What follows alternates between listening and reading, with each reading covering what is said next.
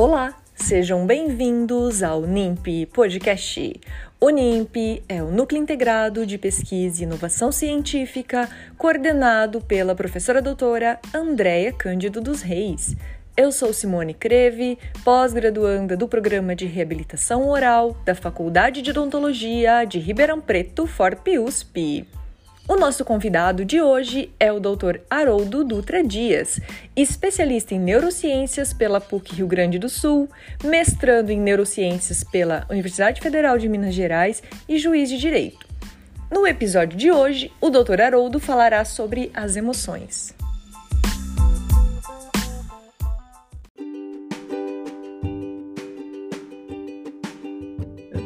XIX, as emoções estavam no coração. Então a gente acreditava e havia até razões empíricas para isso. Aquele aperto no coração, o coração que bate acelerado, quando nós estamos experimentando medo, ansiedade, o coração que bate gostoso quando a gente está experimentando alegria ou algo prazeroso. Mas quando as emoções estavam no coração, havia um certo preconceito da academia com relação às emoções porque elas não eram consideradas objeto de estudo científico. Não havia um interesse em uma abordagem científica tem do tema emoções.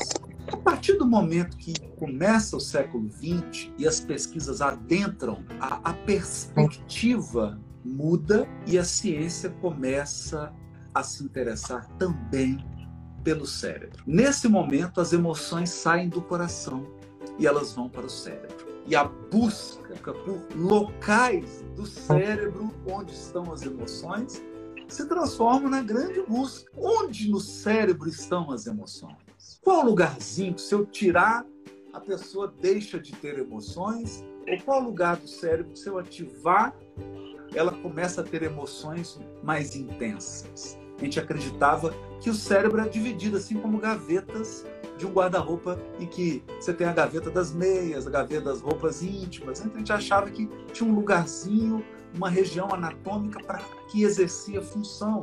Mas na segunda metade do século XX, especialmente a partir da década de 80, nós temos uma grande reviravolta. Com o avanço da genética, com o avanço da bioquímica, com o avanço da tecnologia, as possibilidades de se investigar o organismo, os organismos biológicos, incluindo os organismos humanos, nos permitiu descer num nível nunca antes sonhado. Nesse momento surge então novos paradigmas.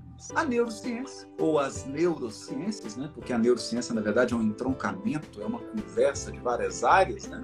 as neurociências começam a abandonar o paradigma do localizacionismo. Ou seja, não existe, na verdade, um lugar no cérebro que seja responsável apenas por uma coisa. O cérebro não é um conjuntinho de gavetas. Não é assim. O cérebro, na verdade, é um sistema. É um intricado conjunto de circuitos que se sobrepõem. Então, na verdade, algumas regiões do cérebro se sobressaem, elas aparecem mais, elas são mais ativadas em determinadas situações, mas nós não podemos dizer que aquela região específica dá conta de explicar tudo, ou que ela é a causa de toda a manifestação. Na verdade, o cérebro integra, as diversas regiões estão integradas, elas se comunicam. E qual que é a metáfora mais interessante para a gente entender isso? Uma cidade grande, com as suas avenidas e com as suas ruas. Você tem avenidas que cruzam de um lado para o outro, você tem ruas, você tem entroncamentos.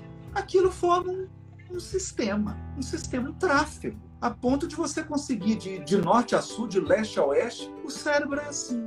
E para que um fenômeno se manifeste, eu preciso da interação de diversas regiões anatômicas do cérebro. Então, para que eu consiga falar, diversas regiões do meu cérebro estão comunicando, estão sendo ativadas. Não basta uma, preciso de centenas delas. Então, é muito mais complicado do que a gente imaginava. Hoje, a grande fronteira da pesquisa da neurociência é ficar examinando neurônio a neurônio, como é que um se conecta com o outro, onde que estão os fios e tentar descobrir os circuitos. As pesquisas sobre emoções, especialmente o Antônio Damasio, fez uma descoberta que, que as emoções são o resultado de um funcionamento de todo o corpo e não só do cérebro. Então nós podemos imaginar que alguns neurotransmissores, dois terços, por exemplo, da nossa serotonina, são produzidos no intestino. Nós temos um nervo vago conectando o intestino com o cérebro. Na verdade, nós temos um microsistema nervoso, sistema nervoso inteiro. Por incrível que pareça, nós temos um microsistema nervoso no interior do coração. O coração também tem uma rede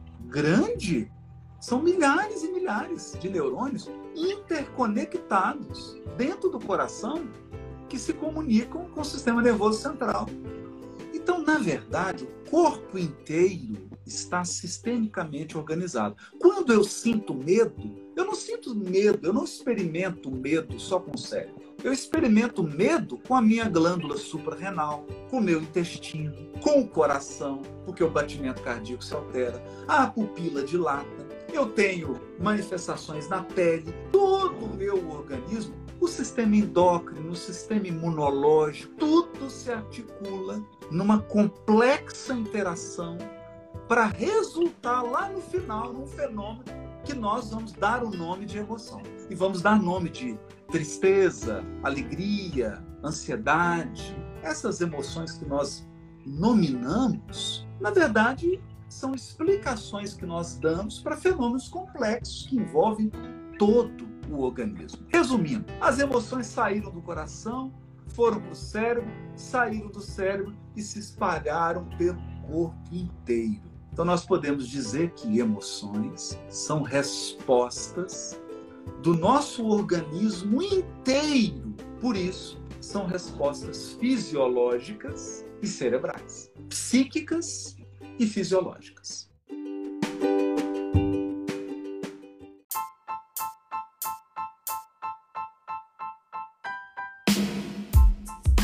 Agradecemos ao Dr. Haroldo Dutra Dias por explicar sobre os avanços nas pesquisas da neurociência voltadas às emoções. Siga as novidades do NIMP no Instagram NIMP.